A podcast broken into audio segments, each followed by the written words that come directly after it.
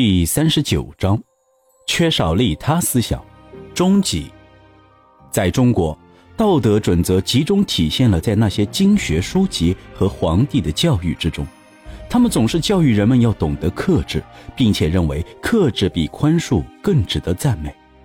中国人的克制力很强，是因为社会的安定需要这样的克制力。有一个例子可以为这一点做很好的证明：一个人在大街上破口大骂。他曾经是一个富人的仆人，此时他正站在富人家的门前，咒骂富人家的所有人。他的手里攥着一把刀，声称要把刀子插在富人家的大门上。面对这种情况，富人选择了克制，他要等这个曾经的仆人自己平息怒火。后来，那个仆人骂够了，就跑去喝酒，结果喝醉之后死在了富人家的门前。很多时候会有人利用这个机会向富人敲诈一笔钱，但是在这件事情上却不会有这样的情况发生，因为道德的天平已经完全偏向了富人这一边。懂得克制的人是会有好报的。在中国人的生活中，所有事情都有可能成为引发争吵的导火线。有一个很好的比喻，就是哪有勺子不碰锅沿。在一次偶然的机会下，我看到隔壁村子里的一个荒废的葡萄园，就想到这个葡萄园既然被主人抛弃了，那么买下来的话，价格肯定很便宜，而且到了我手里，这个葡萄园还可以恢复它的价值。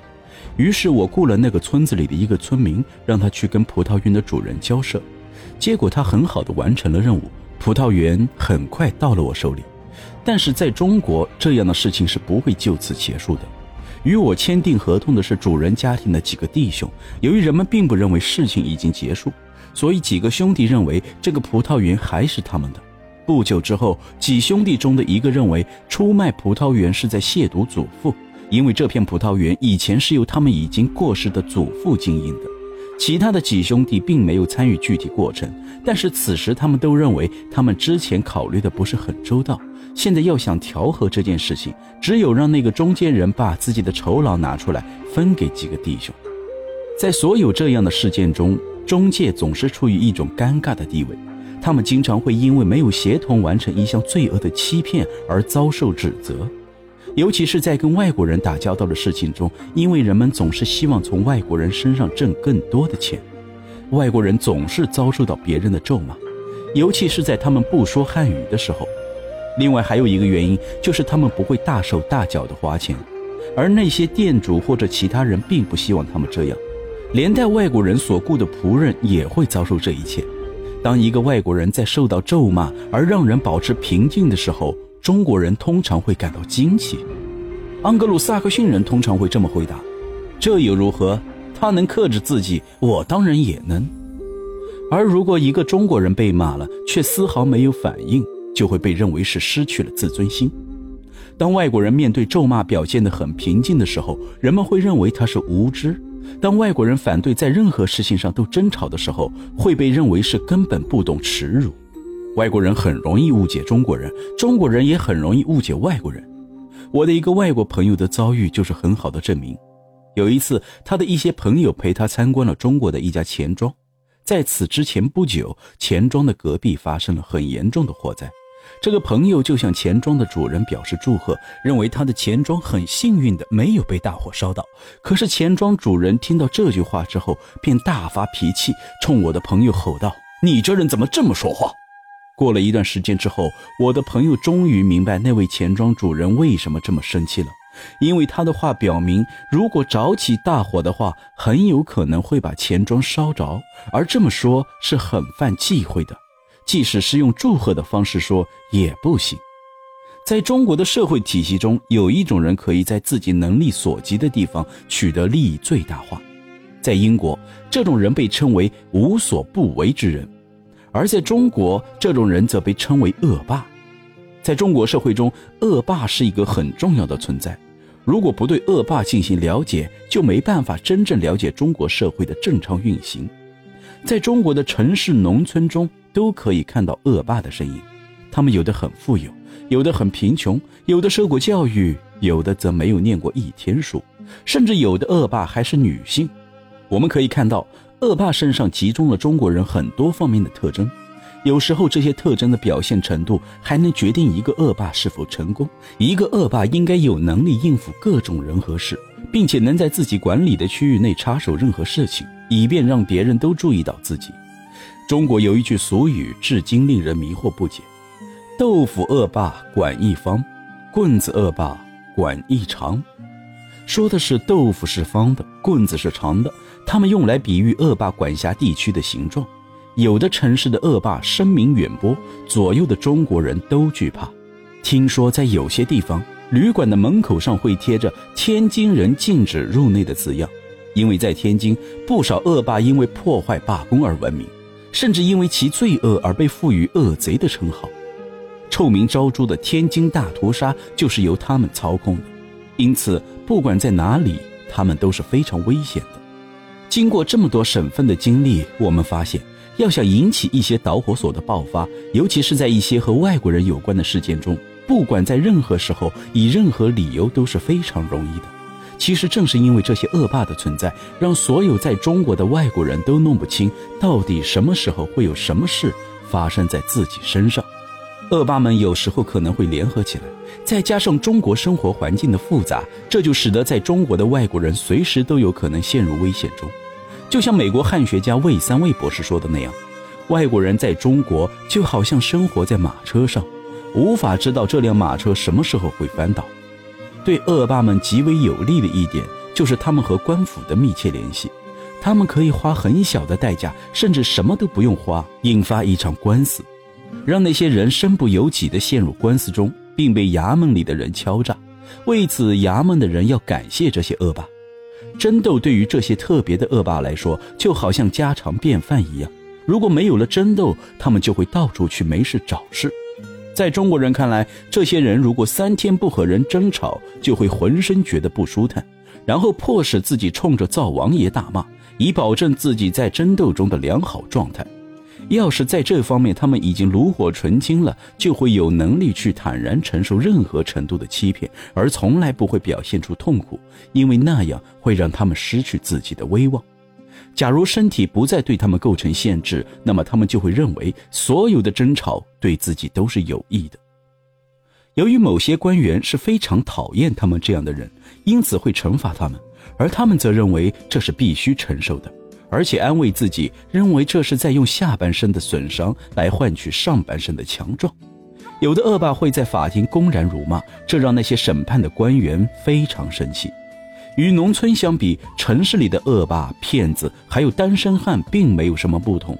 如果他们读过书，那么他们会获得一些特殊的利益；如果他们很穷，无法再失去什么，那么他们所能获得的利益就更多。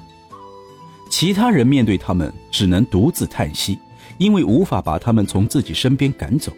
无论他们处于什么境况中，都可以对村子里的事物产生关键影响。在很长时间里，纽约市长都以为自己城市的管理是最好的，并为此而自豪。不过，从实际情况来看，他的那些管理方法在中国都得到了很好的体现，并得到了完美的实行。所带来的结果，就连民主也徒呼奈何。这样的情况在中国有很多，虽然并不是每个村子都有，不过碰巧的是，我所在的村子就有这样的情况。这些年里，我们总是抓住各种情况，考察村子里的恶霸们保证自身利益的方法。前面我们已经对他们的各项特征进行了描述，其中有历史发展的痕迹，也有历史停滞不前的遗留。在这些特征都没有改变的情况下，或许会在某个深夜发生一场神秘的大火，烧掉一个人所有的柴草，而真正的纵火犯并不会被抓到。当大火燃起的时候，就知道谁是真正倒霉的人了。根据我们的考察，中国的大火一旦烧起来，就会成为一出悲剧。大火周围有不少人在看热闹，但是极少有人愿意主动为灭火做些什么。面对这样的火势，参与灭火的几个人可以说是杯水车薪。在正常情况下，村子里的大火很容易被扑灭，甚至连水都不用，只要盖上一层土就行了。土的灭火效果往往比水更好，但是如果这场大火是某个恶霸制造的，那么就不要奢望去扑灭它了。如果谁做出了灭火的举动，那么他很有可能就是下一个倒霉的人。某些狼是喜欢成群活动的，如果某个路人被狼群追逐的精疲力尽，当他杀掉了一条狼之后，那么剩下的狼他便没办法应付了。剩下的狼会暂时停止他们的追逐，先把自己死去的同伴吃掉。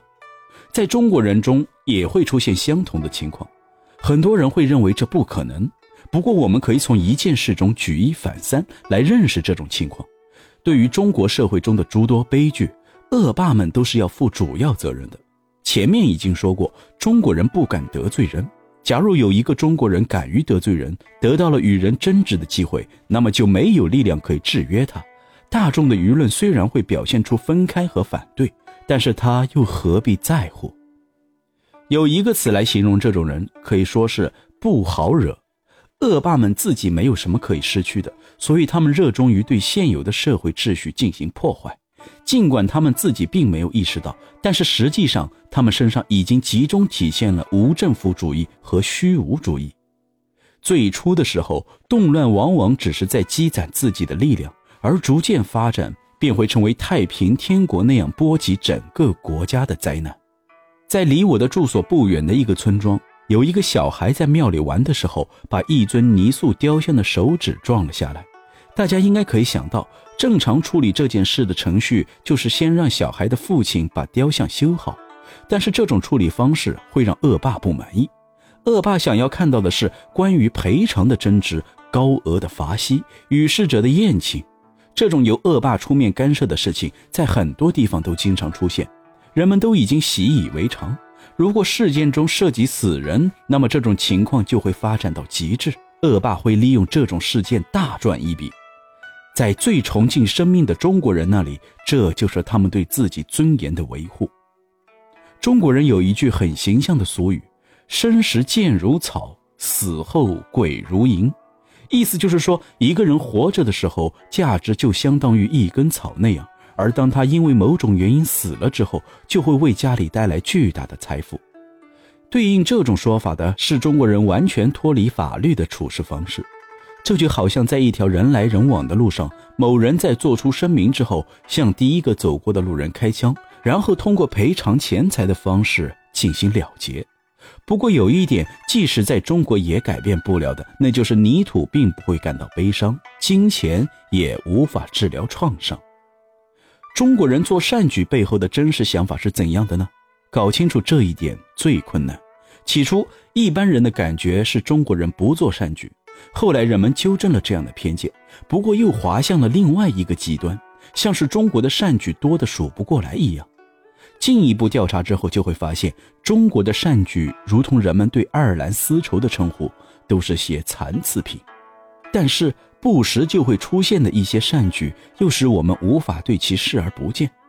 在中国这样一个性格温顺的民族中，一定少不了无数家庭内部的善举。在疾病和困苦面前，人们往往会被唤出美好的一面。在一所专为中国人开设的医院中，我亲眼见到了很多真诚和无私的善举。除了父母对孩子之外，夫妻之间也很常见。这样的事在不认识的人之间也常发生。很多处于哺乳期的女人会把多余的奶水给那些没有母亲的饥饿孤儿喝。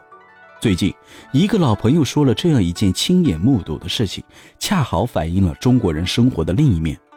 一个中国女人骑着毛驴到另外一座城去，两城相距十二里，路过一个大水坑，毛驴滑倒跌落坑中，这个女人被摔到了一块石头上，前胸后背都伤得不轻，躺在地上呻吟，非常痛苦的样子。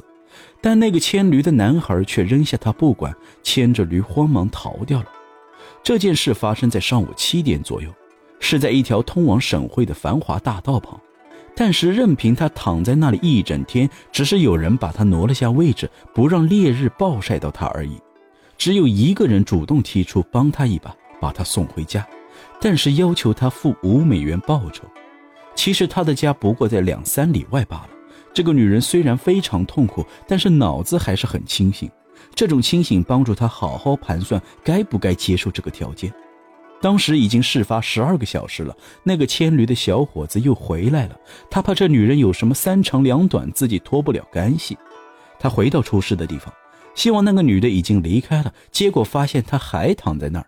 这个男孩找了个平底的筐子，把女人放进去，疼得她死去活来，像猪一样不停地扭动。这个男孩找来两个人，把他抬到附近的镇子上。到了镇子上，这个女人又疼又吓，半条命都没了。她坚持要送到外国人那里去，回自己家的话，保管就没命了。她这样想确实很对。后来，这个女人被送到药房，丈夫也被找来了。她丈夫到了之后，却对妻子大怒，怪她居然笨到从驴身上掉下来。这个女人被照料了几个星期，身体逐渐康复了。有这样一件事情是我们听来的：一个外国家庭搬到中国内地的某个城市居住，当地人对他们十分热情，邻居们甚至还主动借给他们一些家具，等他们自己置办了再还回去。这样的事情肯定还有，但只能说是个例。这一点谁都知道。迄今为止，中国人的待客之道基本上就是跑去看看外国人长什么样子，满足下好奇心，别的事情就不管了。再有就是贪便宜，把外国人当成老天赐予的肥鹅，不拔干净上面最后一根毛不罢休。这样的想法使他们身上天天笼罩着一种敌意和怒气。我从来没有听说过，在外国人有麻烦的时候，中国人主动提供帮助。我们听说过这样一件事：一位海员想要试着从陆地上旅行，先从天津到烟台，再从烟台到汕头，一路上旅途漫长，但是从没有中国人为他提供一口饭、一次住宿。当然，可能也有例外。在中国做善举很难，但是做了之后停下来更难。善举在很长一段时间内会产生怎样的后果，这一点没有人能预测到。不过要付出什么样的代价，他们倒是很清楚，所以做什么事情都变得非常小心。有位外国传教士住在中部一个省份，当地的乡绅请他帮助一位两只眼睛都瞎了的穷困乞讨者，帮助他重获光明。后来查明了病因，这人得的是白内障，他用自己的医术将其治好，视力大增，事情已经了结了。但是这位乡绅却赖着传教士，说这个穷要饭的以前靠瞎了的眼到处乞讨，现在眼睛好了，却怎么乞讨呢？所以传教士必须要为此做点什么，要这个人去给传教士看门，给他一份工作。必须承认一点，在中国真心实意做善举的事情并不多。遇到灾荒，流民允许住进车棚和一些闲置的房子，但这更多是出于不得不这样做。若是这些流民集结起来，加上受到来自方方面面的抵制，一定会进行反抗。这时候，一般会有人说要小心谨慎，做一些妥当之事。在西方，一个人走在路上，虽然不认识，但是路过的货车若是有空位子的话，还是很有可能载他一程。但是在中国，一个人走上千百公里，也不会有这种好事发生。我们听说过这样一件真事。一个好心的外国人想要在中国也实行西方那一套，他坐着马车走在路上，见到一位步履艰难的中国老太太，便邀请她上车。马车停了下来。当那位老太太明白他的真实意图之后，觉得遭受了莫大的耻辱，什么也不顾，一下子躺到地上，一边打滚一边非常生气地骂人，骂那位试图好心帮助他的那位外国人。在中国境内旅行的时候，感受最深的一点就是陌生人很少得到中国人的好心帮助。夏天里瓢泼大雨让旅行变成了不可能的事情，但有些时候人不得不继续赶路。这时候天上地下还有人的因素都成了阻碍，像是商量好了似的。他走在一条通往大片沼泽的路上，但是没有人会提醒他。若是等他返回去问那些田地里的劳作的中国人为什么不跟他说这条路走不通，这时候他会得到一个自大且带着蔑视语气的回答：“哼，谁知道你要去哪儿？是啊，你要想去沼泽也不关别人的事儿。”关于中国的道路建设，前面已经几次提到，旅行者面临沼泽地的时候会发现身边哪儿都有路，不知道应该走哪一条。每当这时，一群中国人便围了上来。他们自然不是来出手相助的，而是看热闹。直到经过讨价还价，他们确定会给你一定的报酬时，才会答应帮忙。这群人无论规模多大，都会统一表态，发誓会在任何时候提供帮助。有些人不但不帮你，还使坏。一些当地村里的人会在少有人走的荒野里挖很深的坑，专门给外国人准备的。